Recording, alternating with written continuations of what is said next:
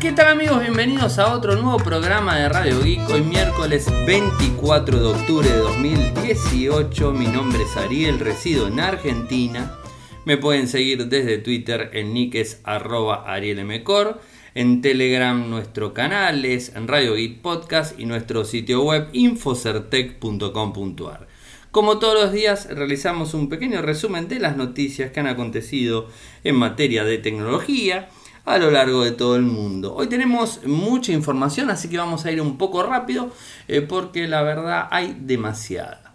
Samsung está demandando a una influencer rusa eh, que supuestamente es una persona política eh, que la vinculan de alguna manera con la familia de Vladimir Putin. Pero más allá de todo eso, ¿Por qué la está demandando Samsung? Porque no cumplió con el contrato eh, que le exigía utilizar un teléfono inteligente Samsung eh, en todo lo que tenga que ver su actividad diaria, su actividad pública en general y de alguna manera ser la embajadora o la influencer de Samsung en ese país. Bueno, no lo cumplió, de hecho tiene un programa, un, programa de política de Reality TV en donde estaba utilizando un iPhone XS y lo intenta tapar eh, con un papel, obviamente para no este, utilizar eh, o no demostrar que era un iPhone y no era un, Samsung cualquier modelo. O sea, o sea, obviamente le van a dar el último equipo, el Note 9, o sea, digamos, uno de los dispositivos más potentes que tenga Samsung, el más potente lo va a tener. Eh, la verdad que no se entiende cómo, por ejemplo, no puede tener dos dispositivos, puede tener el iPhone eh, para uso personal y puede tener un Samsung para el uso público. O sea, no hay gran problema con todo eso. Bueno, la cuestión es que la están demandando. Eh, por un monto bastante, bastante elevado, 1.6 millones de euros están hablando por ahí. Y, la verdad es complicada la situación. Hasta el momento, eh, esta persona, que no voy a repetir su nombre, está publicado en Infocertec, eh, es eh, Xenia Chap, algo así. un nombre difícil, ya si mi inglés es malo, imagínense el ruso, ¿no? Así sin este, no, lo, no lo puedo repetir. bueno, o sea, la están demandando seguramente por mucho más del dinero. Eh, que es lo que le ha pagado Samsung para, para ser de embajadora de, la marca. Y más allá de todo eso, hicimos en, nuestro, en, nuestro post eh, temprano una, descripción un poco de la situación que se viene dando en, todo el mundo, ¿eh? o sea, no es solamente Argentina, sino en todo el mundo, en relación a los influencers, influenciadores que que de alguna forma eh, se está dando demasiado, demasiado hincapié en ellos y la verdad que no es tampoco para tanto, no creo que sean tan tan importantes este, en, en el sentido normal, pero entiendo, lógicamente, que esto pasa por un pedido de las empresas directamente hacia las agencias de prensa, hacia las agencias de medios, para dejar de lado quizás al periodista tradicional y eh, empujar más que nada a los influencers. Los influencers le salen más baratos, hay diferentes categorías de influencers. Está el influencer como esta persona que cobra un millón y medio de, euros, o sea, un número elevado. Y están los nano influencers, como se les denomina por estos lados, en donde cobran muy poquititos eh, pesos. No llegan, por ejemplo, para que tengan una idea, el que me escuche afuera, no llegan a los 100 dólares. Están cobrando algo así como 3 mil pesos eh, argentinos. Eh, el dólar está, vamos a hacer 36, 37. O sea, redondiemos, o sea, 100 dólares, o sea, pasados a pesos argentinos, por ahí cobran ese monto eh, con el transporte y de vuelta desde su, casa al evento y hacen algunas, este, algunos eventos relacionados con influencers para tratar de darle más difusión particularmente creo que es, este, es, un, es un modelo, es una moda que se está llevando adelante y que trae estos problemas, ¿no? O sea, eh, hoy por hoy la tenemos a esta, esta persona, eh, que, es una persona muy conocida, que eh, no, hace, no le hace bien a la marca, no le hace bien a Samsung, pero hemos visto a, Ronaldo con el tema de la Coca-Cola, hemos visto a muchos, ya no recuerdo, pero a muchos que han probado, han sido embajadores o influenciadores de una marca y después Eh, lo veían que estaban tuiteando con otra. Bueno, la Mujer Maravilla, la, que es la nueva Mujer Maravilla, que no, no, no recuerdo eh, su nombre, esta actriz israelí, eh, que, bueno, o sea, ella también, era em, embajadora de una marca y usaba otra, bueno, que tuiteaba directamente de otro equipo. la verdad que no se entiende mucho, ¿no? Y, lo, que se ve es que las empresas tienen un hambre voraz en, este tipo de cuestiones y, la verdad que están despreciando el trabajo de, muchos profesionales, o sea, no de Infocertec, sino de muchos profesionales de la comunicación, muchos profesionales eh, en cuanto a lo que tiene que ver periodismo, de carrera, de años, eh, por este tipo de personas que es una moda, que son por lo general chicos o chicas jóvenes, eh, que, bueno, que, que, bueno, que pueden estar de alguna forma metidos, pero la verdad que eh, en definitiva también es despreciarse eh, particularmente. Yo sé que muchos me deben estar escuchando, quizás alguno que, ande por Argentina que es influencer quizás me escuche y debe decir, ¿qué está diciendo Ariel? A ver, creo que, eh, y de hecho, particularmente he visto mm, en, en el mismo rubro, personas que eran muy buenos periodistas, o sea, muy buenos periodistas que escribían muy bien, eh, que hablan muy bien, que se están tirando para el lado de influencer y no se están dando cuenta que eh, están desprestigiándose ellos mismos, porque son personas que han estudiado, han estudiado eh, lo que sería periodismo, o sea, son personas egresadas de, de licenciaturas y todo en periodismo, y de repente degradarse tanto hacia ese lado por ganar 3 mil, 4 mil pesos o 100 dólares por ir a un evento, yo qué sé, bueno, son diferentes posturas, ¿no? O sea, entiendo y entiendo también que todos necesitamos dinero, ¿no? Y si de alguna manera se le encuentra la beta, está bien. Pero de ahí en más, eh, que las empresas, que son los culpables realmente de todo esto, las empresas eh, digamos, les pidan a las agencias de prensa o a, los, a las agencias de medios que pongan influencers y que no pongan periodistas en un evento, o que sean invitados directamente influencers, como se ha dado hace poco tiempo, unos cuantos eventos que eran solamente para influencers y dejaron a la prensa eh, calificada afuera directamente. Y no hablo de nosotros porque era de un rubro que nosotros no cubrimos, ¿eh? era un rubro de motocicletas. Nosotros no cubrimos ese rubro. Así que no, no puedo decir nada, pero obviamente nos conocemos todos y, vimos cómo se han quedado fuera. Eh, ¿Está bien, está mal? No. Y después la otra parte también tenemos las agencias de prensa que de alguna manera también bajan su target eh, anunciándose como que contratan influenciadores, que le dan más importancia a los influenciadores en las mismas eh, redes sociales y ya está, listo. Sabemos que las empresas prueban, si les funciona genial y si no les funciona la empresa sigue de largo. Ahora, la agencia de prensa no es así.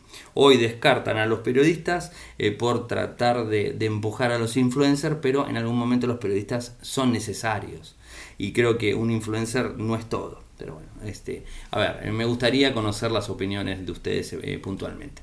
No quiero ahondar más en el tema porque la verdad que después me, termino eh, embalando y lo hago muy largo. Y, sé que después me critican porque lo hago muy largo, entonces prefiero dejarlo ahí. Les paso mi historia. Por eso, de alguna forma, van a ver que estoy publicando menos comunicados de prensa. Eh, estoy yendo a menos eventos, porque la verdad que estoy bastante cansado de ver este tipo, este tipo de cosas y después eh, hay una hipocresía muy grande en otros colegas que, sin palabras realmente las cosas que dicen, hacen y, las hacen por atrás, que, bueno, que no, o sea, no voy a hablar de ese tema puntual, pero la hipocresía y la maldad que hay es muy grande, es muy grande. Pero no importa, nosotros seguiremos con lo nuestro. MediaTek ha lanzado un nuevo microprocesador SOC Helio P70, un micro de gama media con buenas características técnicas en cuanto eh, a lo que sería eh, procesos en inteligencia artificial. Estamos hablando de eh, un Cortex, un Cortex A73 de núcleos en cuanto 8 núcleos de 2.1 64 bits, eh, va a soportar memoria LDPR3, LDPR4, o sea, sin ningún tipo de problemas, hasta 8, o sea, sin inconvenientes. Eh, también el almacenamiento puede ser MC 5.1, o sea, sin, problemas. Eh, toda la, banda clásica de celulares, hasta categoría 13 en, LTE, en LTE Wi-Fi, bueno, radio FM, todas las bandas de Wi-Fi están cubiertas cámaras de 32, de 24, de 16 megapíxeles sin inconvenientes, eh, resolución máxima en captura de video 3840 x 2160, esto también muy fuerte. Eh, ¿Qué más? 30 frames por segundo eh, y hasta 90 frames por segundo. Muy bueno por todo eso. Tiene un GPU eh, Armali G72 de hasta 900 MHz. Una resolución máxima de pantalla 2160 x 1080 soporte de codec H264, H265. La verdad, muy interesante el microprocesador eh, que, se viene, que la idea principal es justamente eh, competir con, eh, con, la gama media de, otros productos que, está muy bueno y, que es este, interesante, ¿no? como les dije. Por otro lado, tenemos que Apple y Samsung reciben una multa millonaria eh, por obsolescencia programada. ¿Qué vendría a ser obsolescencia programada? Es cuando, por ejemplo, una empresa eh, digamos, eh, nos empuja a los consumidores a cambiar nuestro producto porque ya está viejo, porque no tiene actualización, porque no tiene más esto, porque no lo podemos usar más por el otro, porque, bueno, eso, o falla directamente, o le envían una actualización que le baja el rendimiento al equipo en un 50, en un 30%, ya hay casos probados y de hecho lo sabemos, lo tenemos a Apple con el iPhone 6, lo tenemos a, a Samsung con el Note 7, o sea, hemos visto este tipo de cosas y en total en Italia va a tener que pagar eh, Apple 10 millones de euros y Samsung 5 millones de euros. Es difícil detectar la obsolescencia programada. Es difícil decir, estos equipos tienen obsolescencia programada porque se arruinó, porque en determinado momento el equipo me funciona más lento. O sea, esto es difícil probarlo, pero a todo esto quien lo está probando ya no es un grupo de usuarios ni nada que se le, parezca, es una sentencia ya en firme del organismo de competencia italiano contra Apple y Samsung. O sea, ya no es alguien ajeno, sino es, es un organismo eh, que se está dedicando a esto y de esa no se zafa, de esa hay que pagarlo. Eh, y bueno, va a generar un ruido muy grande eh, y esperemos más que nada del dinero que va a tener que pagar tanto Samsung como Apple, creo que lo más importante me parece, ¿saben qué es? Es que siente un precedente en relación a los demás fabricantes para que no lo hagan, porque sabemos que todos lo hacen de alguna u otra manera lo hacen. Ahora, ¿lo podemos probar? No. Vemos en los foros personas que se quejan de las pantallas, personas que se quejan de esto, personas que se quejan de lo otro. Y no es uno, son muchos y muchos y muchos. Y bueno, justamente es esto, es el inconveniente que les estoy diciendo. Entonces, ¿qué sucede con esta cuestión? Bueno, hay que tratar de buscarle la vuelta para que no lo hagan más y que nos dejen trabajar. Que de hecho les voy a contar ahora de, de Android también en la comunidad europea una muy buena acción que están llevando adelante la gente de Google directamente con el sistema operativo. Eh, mañana se lanza el Xiaomi Mi Mix 3 y hoy tenemos unas imágenes, eh, digamos un video inclusive. Tenemos que agradecer en principio a Rafael eh, Palofox desde México que nos escucha. El tweet de él, el Twitter de él es eh, Indie3 Gente, así como suena, Indie3 Gente, y nos envió unas imágenes, eh, unas imágenes del equipo y un video eh, que las pudo conseguir por un amigo que vive en China. Así que bueno, tenemos este, la imagen, un video cortito, pero al menos lo podemos ver. Y, bueno, lo que sabemos del dispositivo es que eh, lo ha anunciado la gente de Xiaomi, lo, anunció directamente en, Twitter, en las redes sociales, que va a traer 10 GB de RAM, va a tener un diseño excelente. De hecho, pueden ver el diseño que está muy, muy, muy bueno. Y que, eh, bueno, o sea, 10 GB eh, con 512 GB de memoria interna.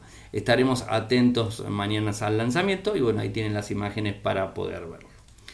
Por otro lado, un reporte en base a lo que se viene de Apple Video, ¿no? en donde eh, van, a, van, a, van a estar lanzando un sistema de streaming el año próximo, en el 2019, en Estados Unidos en principio, y después en, de forma mundial en determinados países, en donde ha hecho muchos acuerdos eh, con, con, algunos productores eh, para tratar de llevar series propias, series directamente empujadas al iPhone y al iPad o a las cajas Apple TV eh, con acceso gratis al servicio de streaming de video y contenido original, según hablan los reportes, y después obviamente ir cobrando.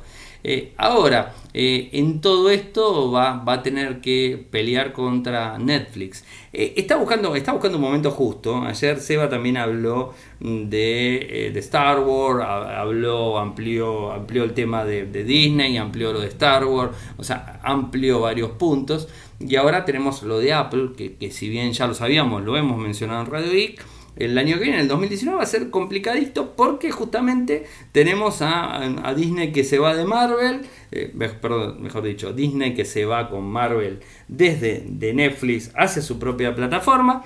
Y bueno, es un gran momento para Apple sacar su propio servicio donde vamos a tener que tener otro contrato con ellos. Ahora, la plataforma de Apple todavía no se sabe muy bien si va a estar seguramente. Y en principio disponible para equipos Apple en sí. Y después habrá que ver si va a estar disponible en otros.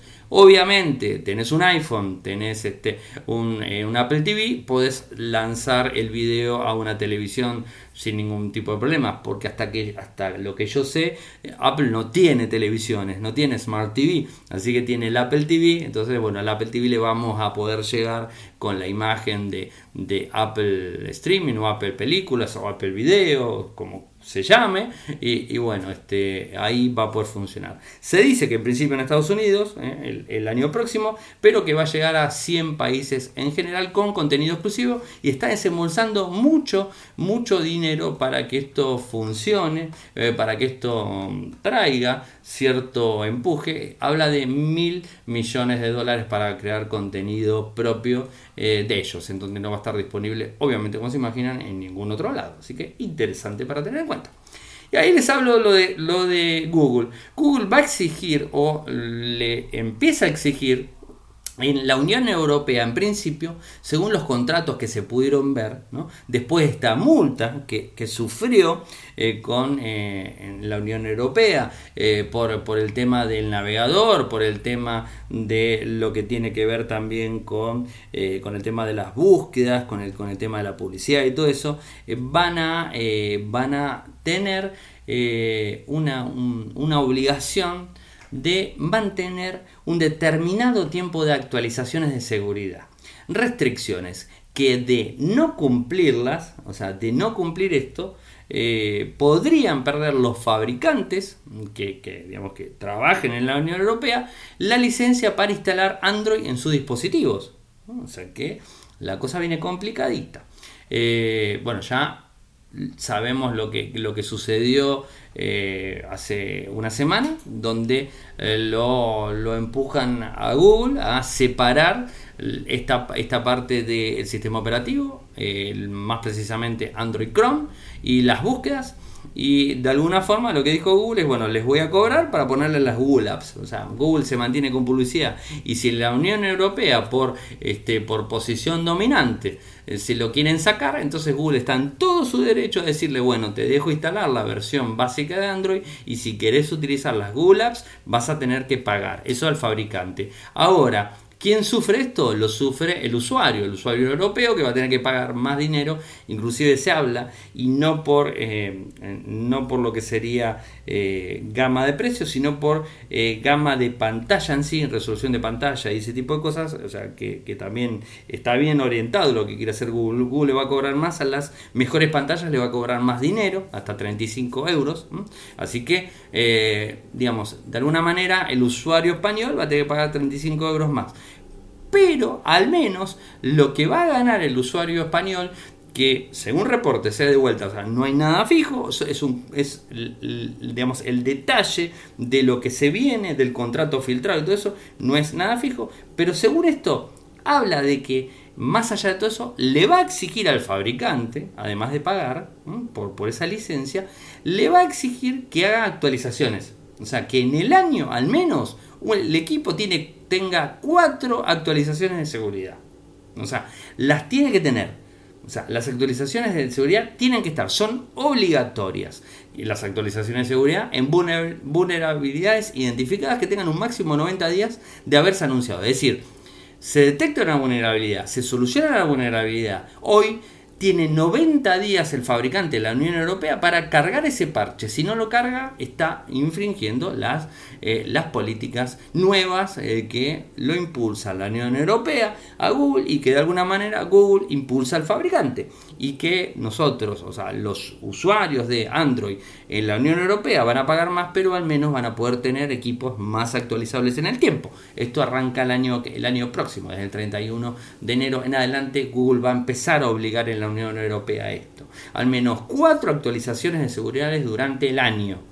O sea, que salen, o sea, no es que no salen, salen esto. Esto lo publicó la gente de Verge, que, tiene, que tiene la, información, lo ha puesto. Después esta multa histórica que le puso la Unión Europea. Eh, bueno, ahora van, eh, está bien, creo que está bien. no está bien que lo paguemos, que, que lo paguen los usuarios, yo no vivo en la Unión Europea, pero no está bien que lo paguen los usuarios, pero que de alguna manera, bueno, o sea, eh, de alguna forma, ya que quieren hacer esto, que, que, se beneficie. O sea, los usuarios se tienen que beneficiar en algo, ¿no? Y que además los dispositivos se actualicen, ¿no? O sea, esto es así, se tienen que actualizar, no pueden quedar obsoletos en, un tiempo prudencial, eso no puede quedar obsoleto, eh, pero en principio lo que sí o sí, el tema de las actualizaciones de seguridad no pueden dejarlas colgadas como lo hacen tantas y tantas veces.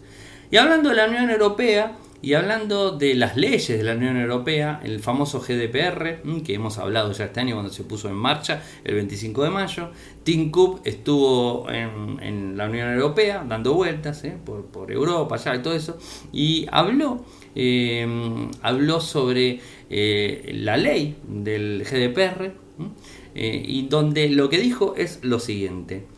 Eh, sobre este punto, que la Unión Europea ha demostrado al mundo que las buenas políticas y la buena voluntad pueden unirse para proteger los derechos de todo el mundo, eh, en donde incluso eh, dice que hay que copiar una ley similar para que esté disponible en Estados Unidos en su país. Así lo dijo él directamente cuando se puso a hablar en una keynote que dio, o sea, es una eh, es la celebración internacional de la conferencia de eh, of Data Protection and eh, Privacy Commissioners, bueno, así creo que lo dije bien, esto es en donde estuvo hablando y habló justamente de la ley de la, de la GPR, GDPR, en donde dice que el país, Estados Unidos, donde él vive, debería tener leyes similares y obviamente alaba muchísimo todo esto. Esto incluso lo ha publicado en la cuenta de mm, Tim Cook, es Tim-Cook. Eh, ha publicado sobre esto de la GP, PDR cuesta, a veces es un trabalengua, pero ha hablado, ha hablado de esto directamente, ¿no? Eh, y bueno, son, son opciones este, o, opiniones interesantes para, tener en cuenta. Veremos cómo, cómo se aplica. A mí particularmente mucho no me gusta. Eh, está bueno que se controle todo lo que tiene que ver con la información y los datos y todo eso de los usuarios, pero no sé si está tan bueno que lo controlen de una manera, digamos, una manera... Eh, habrá que ver, mejor dicho, cómo lo controlan, habrá que ver también cómo basa toda, toda su, su vara de, de, control en sí, me hice un trabalengo con las palabras, no importa, eh, para tratar de, llevar adelante todo esto y que beneficie a los usuarios y a, todo lo que tenga que ver y que no simplemente sea una mera herramienta para recaudar dinero en la Unión Europea, ¿no? esperemos que sirva para algo.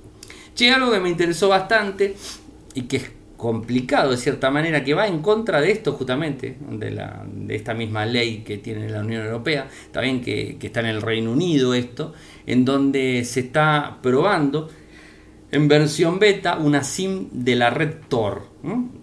La compañía que lo está llevando eh, adelante, o sea, la compañía que lo está llevando adelante, eh, eh, me comí la compañía, eh, Brass Or es la compañía y la SIM es Brass Or Onion 3G. Eh, tiene un valor de 2 libras al mes y cada megabyte de tráfico transferido cuesta 25 peniques de libra. Eh, funciona en 3G y va directamente en red Tor. ¿Qué es la red Tor? La red Tor es, es una red eh, que podemos tener los usuarios, más que nada si son muy popular eh, por temas periodísticos a lo largo de todo el mundo. Es una red en donde permite tener cifrado un navegador, no cifrado, sino la comunicación cifrada y no tener rastreo del el navegador donde estás navegando y pues, no sé, por ejemplo, eh, estar logueado en Facebook en Argentina, pero si estás dentro del navegador Tor disponible, eh, puede estar diciendo que estás en Japón, por decir algo. ¿no? Entonces, de alguna manera no hay forma de rastrearlo y todas las aplicaciones que corran dentro de Tor desde la web, o sea, desde el browser con Tor, van a ser totalmente enmascaradas y no pueden llegar a ser. Esto puede ser utilizado para el bien o para el mal. La idea es que se utilice siempre para el bien. Entonces, ¿Qué pasa con los smartphones? La red Tor existe en los smartphones, sí existe, pero las red Tor que están para los smartphones eh, corren bajo el navegador, justamente el navegador que es Tor, que lo podemos conseguir sin ningún tipo de problema desde Android, eh, Tor Browser for Android, que les voy a poner el enlace si, si lo quieren, si no lo buscan directamente, lo instalamos y cuando abrimos ese navegador, todo lo que hagamos desde ese navegador es totalmente cifrado. Eh, ahora, ¿qué es lo que.? Pero no, por ejemplo, si tenés WhatsApp, si tenés este, Facebook, si tenés Twitter, porque estás por fuera. Solo que está siendo, eh, digamos, este, eh, modificado el tráfico para que no se sepa dónde viene, es lo que está dentro de el browser, no lo que está en el equipo en sí. O sea, el llamado por teléfono, WhatsApp, Twitter, Facebook, lo que fuera, eso no está dentro. Entonces, este, es complicada la situación eh, si de repente quieres usar otros servicios. Tor significa The Onion Project. ¿eh? Eh, esto es para las redes de comunicaciones privadas y anónimas en sí. Ahora, hay aplicaciones, hay aplicaciones. ¿Se las recomiendo? No se las recomiendo. ¿Y por qué no se las recomiendo? Porque la tengo más que en claro, o sea, lo tengo más que en claro, que la gran cantidad de, de servicios que brindan una navegación anónima del teléfono supuestamente de forma completa, que instalas la aplicación y te permite no Tor, sino una aplicación, eh, digamos, paga, que se paga en Android, por ejemplo, eh, eso está siempre almacenado en los servidores de, de, ese proveedor que nos brindó la aplicación. Entonces, está todo bárbaro, lo puedes usar, sí, buenísimo. Pero ¿saben cuál es el problema de eso?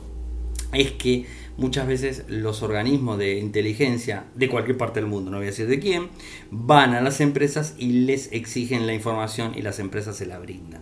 Entonces, ¿para qué me sirve tener un, digamos, una VPN, una VPN paga, si después las empresas eh, van a brindarle la información a las agencias de seguridad de un país determinado? Si querés ser anónimo, no te sirve uno de esos si te sirve Tor, ¿no? o sea, si te sirve el programa Tor en, Android.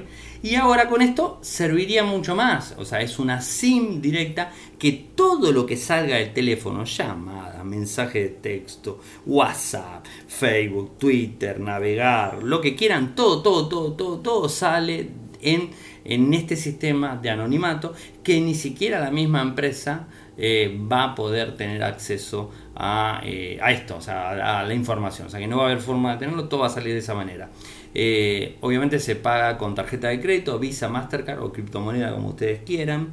Y digamos, es una SIM prepaga, se paga con sistema prepago antes de usarlo y obviamente si no tenés saldo no funciona, esto no hace falta que lo diga, mensual y como les dije 25 peniques por los, eh, ¿cuánto era? 25 eh, peniques se estaban pagando eh, por el megabyte, eh, el megabyte transferido. Es caro obviamente, pero tenés la seguridad, yo creo que va a ser muy, muy utilizado a lo largo de todo el mundo.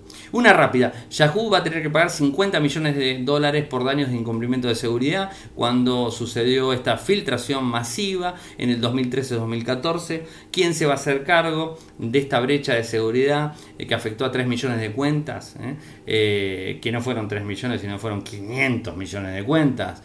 bueno, se va a hacer cargo por un lado Bryson, que fue comprada, que compró a Yahoo en el año 2017 a la mitad del costo y la otra parte por Altava que compró la otra parte y bueno, van a tener que pagar este monto entre los dos, 50 y 50.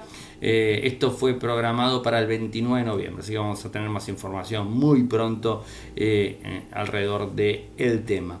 Último de bloque antes de irnos a la columna de Seba. Se viene Preguntados 2, una aplicación eh, de la gente de Termax aquí en Argentina. vuelven a hacer esta, esta aplicación, la versión 2.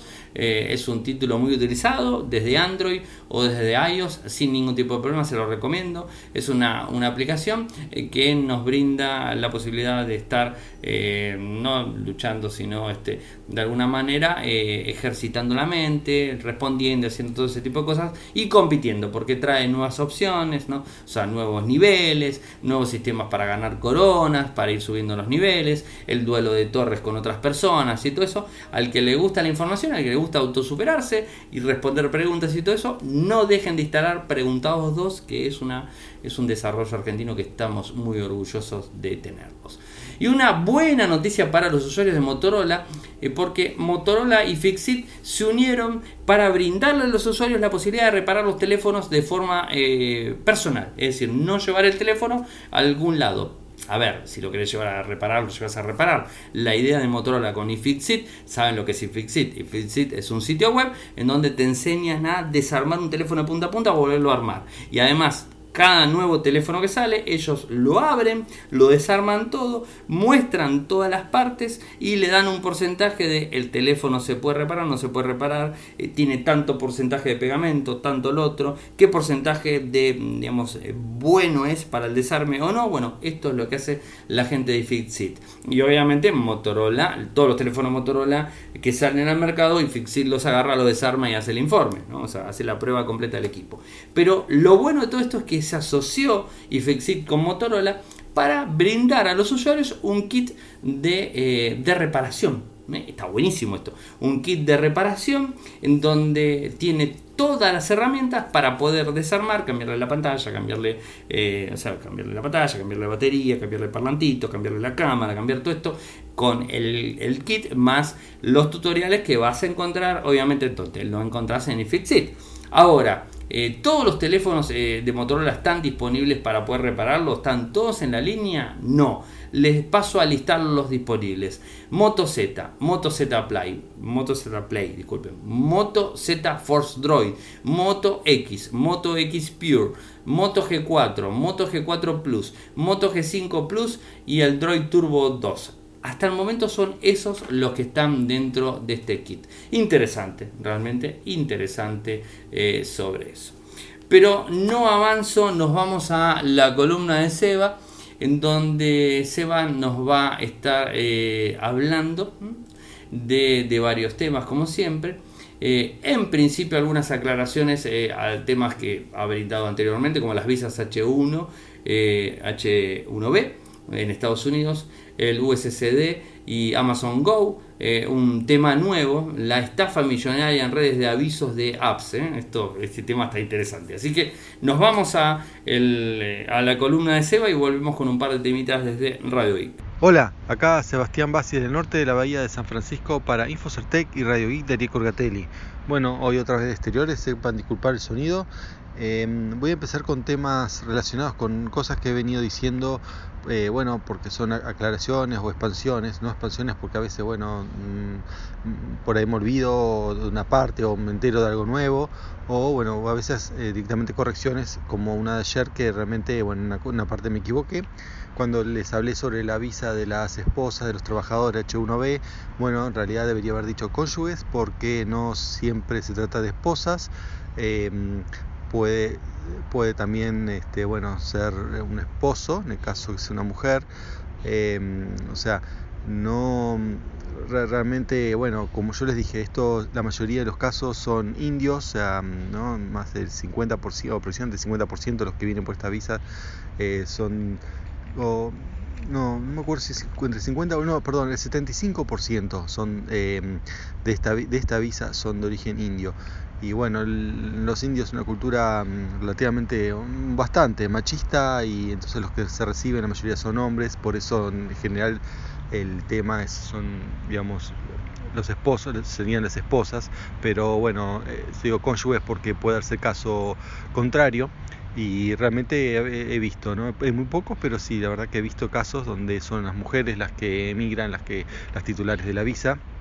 Eh, por eso he visto mujeres ingenieras eh, indias, como también, bueno, he visto chinas e incluso iraníes, o sea, de todas las nacionalidades.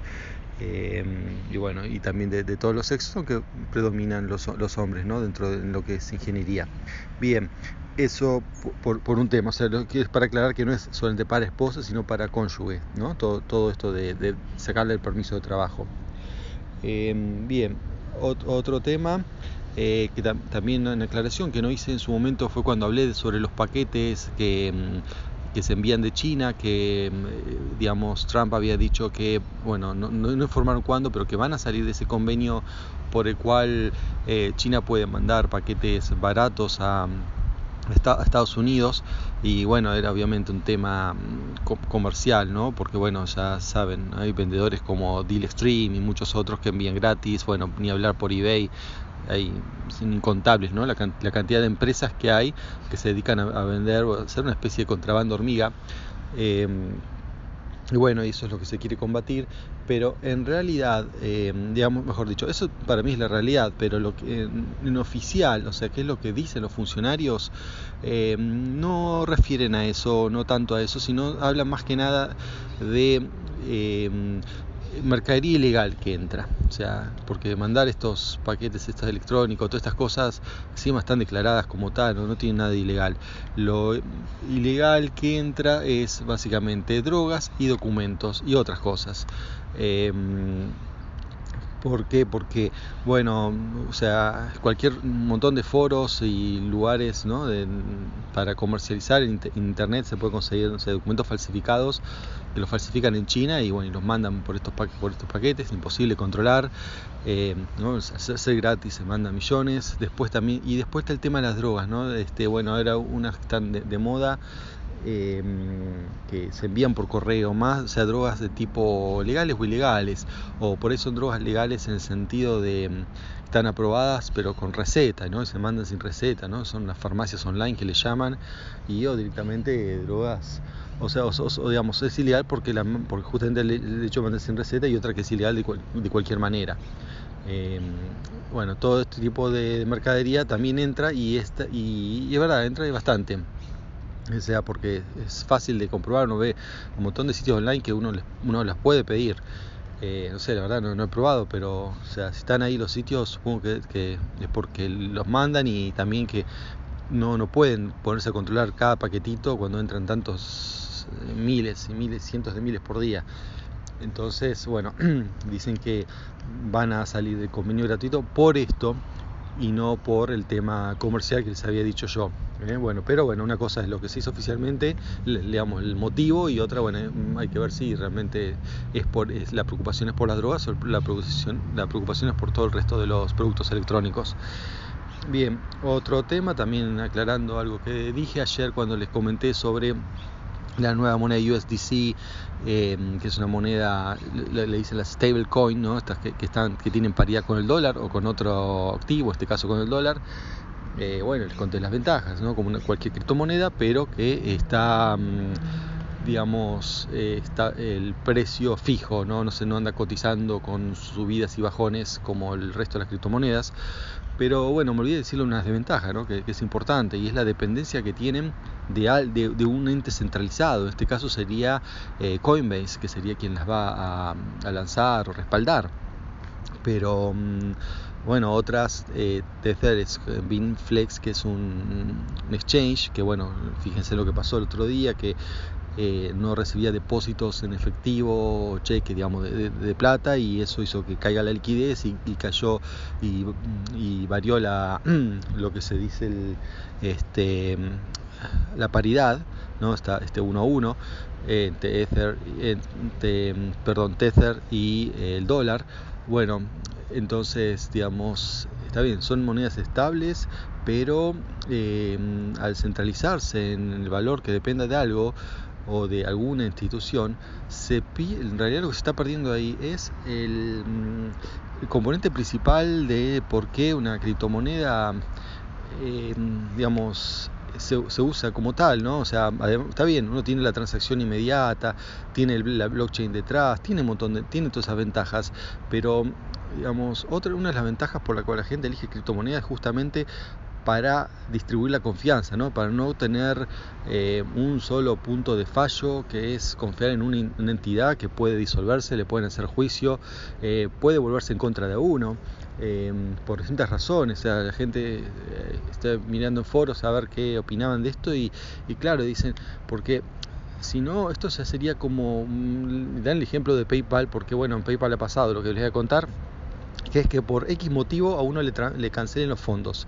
O sea, yo tengo fondo en PayPal, la gente me manda plata a PayPal, pero mi plata es mía hasta que mientras PayPal lo decida. Si por X razón alguien denuncia que yo estoy en algo raro y entonces congelan los fondos para investigar, ha pasado, ¿no? O sea, a mí no, pero a un montón de otra gente, por distintas razones, le han congelado los fondos, entonces bueno, eso no puede pasar en Bitcoin ni en ninguna otra criptomoneda. Entonces, en cambio, en estas criptomonedas centralizadas, que uno depende de, eh, de un issuer, un emisor, Em, bueno, eh, este, algo pasa ahí, por ejemplo, el tema de pueden, lo que se dice, poner, poner alguna mm, moneda en lo que se dice blacklist, y, mm, o sea, una moneda me refiero a alguna moneda particular, no toda la moneda. Una moneda particular que uno la tiene está en blacklist, porque, porque eh, una lista negra porque se usó para algún tema ilegal y después uno no la puede transferir. O sea, eh, o, no, o lo que sea, no se funde la empresa, quiebra, cualquier cosa, em, uno, bueno, pierde esa seguridad que, tiene de la distribución. Seguridad o no, depende cómo uno lo vea, pero es una ventaja. Entonces, por eso les digo que, bueno, tengan cuidado con este tipo de criptomonedas. No que sean malas ni nada, pero bueno, es una cosa a tener en cuenta, ¿no? O sea, está bien, no tiene la, la paridad cambiaria, no tiene la estabilidad, pero es a costa de perder eh, todo lo que es eh, la distribución de confianza. Bien, otro tema. Eh, Amazon Go, también otra cosa que yo les había contado la semana pasada, que iba a abrir un Amazon Go en San Francisco y que estaba puesto y que se, había mm, pedido un permiso para poner el cartel, pero que todavía no estaba. Yo incluso fui al lugar, que era la calle, el número 300 de la calle, creo, California, cerca de California, y Battery en, el en pleno centro, en pleno distrito financiero de San Francisco, una zona bien turística. Y sin embargo, no, no vi nada. Digo, bueno, está bien, pidieron el permiso del cartel, todavía no lo pusieron, no hay nada. Realmente recorrí la manzana, no la manzana, pero la, cuadra, la, cuadra siguiente, porque realmente estaba muy cerca yo, eh, yo trabajo los viernes. Y mm, efectivamente no, no, había nada. Pero bueno, ahora me entero que sí, ya abrió. Este, vi imágenes en el noticiero local. Em, ya está funcionando, aparentemente. Así que lo cual contradice mi reporte. Voy a tener que volver. Yo el viernes estoy de vuelta. Así que bueno, voy a recorrer bien la calle a ver qué, pasa. Que, em, dónde estaba, o sea, por ahí, el número 300 exacto, había un edificio, pero obviamente no había nada ahí, o sea, había un edificio, pero no, no había nada de Amazon, así que debe ser al, de ser por ahí cerca y bueno, voy a ver y, bueno, soy Prime, así que puedo ir y comprar cosas. Así que veré que, cómo es la experiencia y les voy a comentar por acá.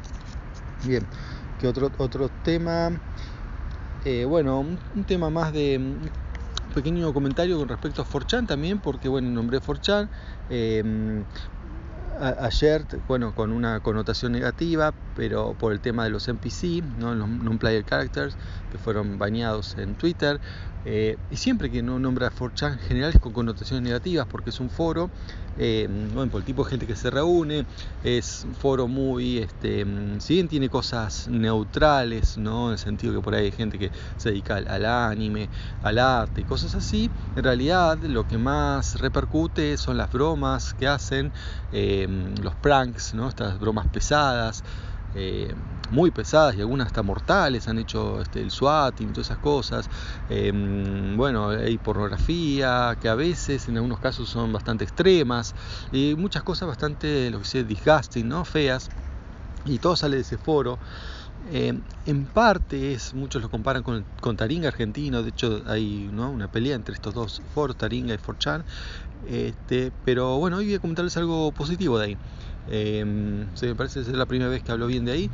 Em, bueno, y vale la pena porque em, resulta que alguien había preguntado cómo hacer para, no sé, ver series de una manera siguiendo un orden sin repetir y bueno, y con ciertas condiciones matemáticas, ¿no? Dice, bueno, si yo tengo una serie, no sé, de 10 capítulos o N capítulos y quiero verlos de manera consecutiva, no, sé realmente el enunciado entero del, del, problema, no, no lo tengo acá, pero bueno, aparte es un problema matemático que, es complejo.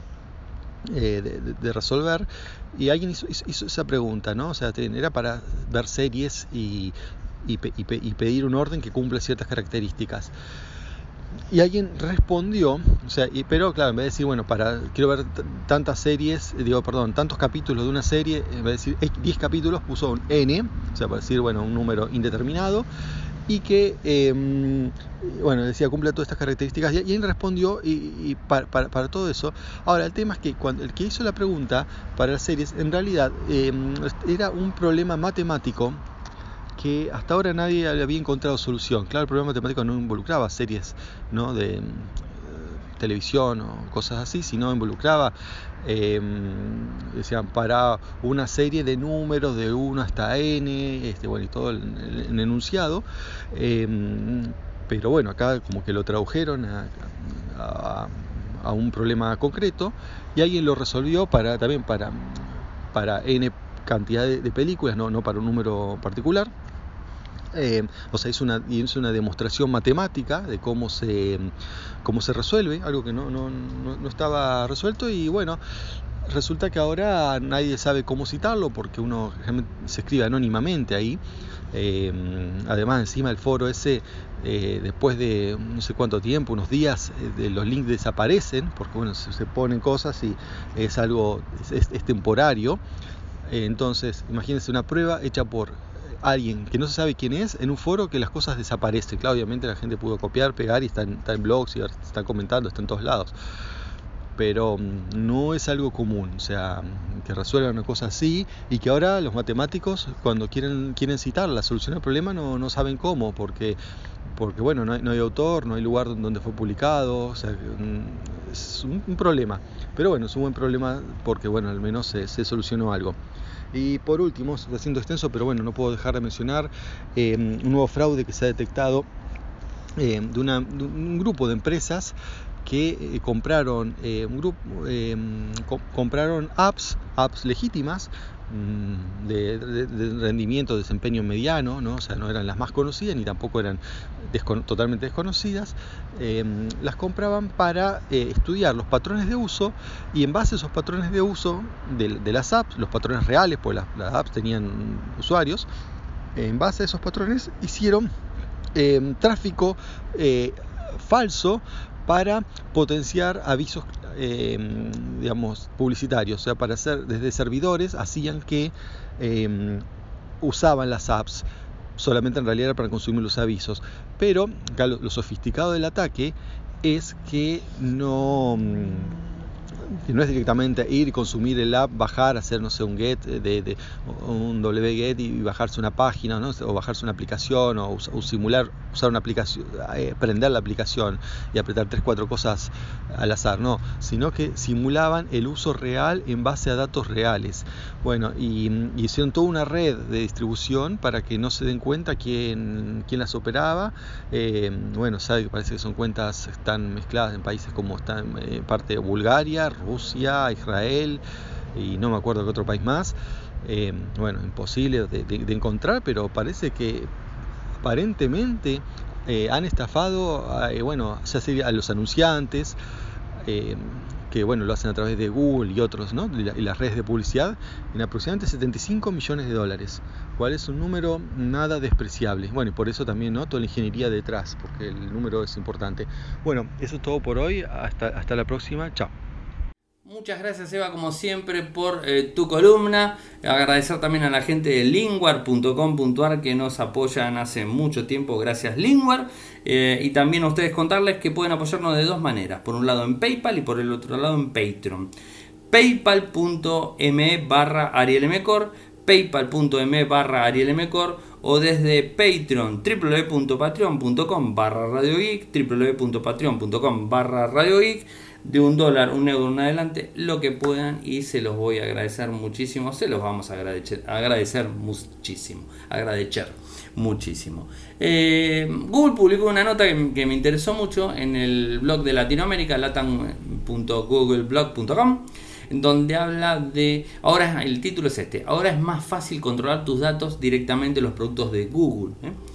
Eh, controla tus datos directamente los productos Google, eh, que utilizas todos los días. Esto justamente es para poder controlar la actividad de los datos que estamos utilizando, en donde anteriormente lo hacíamos visitando nuestra Google Account o nuestra Google cuenta que es My Account .google.com, ahí entrábamos y hacíamos todas las averiguaciones que sigue funcionando, eh, que cuando entramos a ese lugar dice controla, protege, asegura tu cuenta todo en un solo lugar, tenemos acceso a seguridad, datos personales de seguridad, de privacidad, preferencias de la cuenta y un montón de cosas. Nuestro objetivo es proteger tu privacidad y seguridad. Lo habrían dicho con Google Plus, pero bueno, no importa, no voy a darle más palos sobre eso, pues ya sabemos lo que ha sucedido al respecto. Eh, bueno, todo esto ahora lo que va a hacer es eh, brindar un acceso a control de privacidad más rápida para poder entrar y poder hacer modificaciones. Eh, y lo que dicen, ahora traemos estos controles directamente a ti, desde la búsqueda directamente, puedes revisar o eliminar tu actividad de búsqueda y volver rápidamente a encontrar lo que estabas buscando.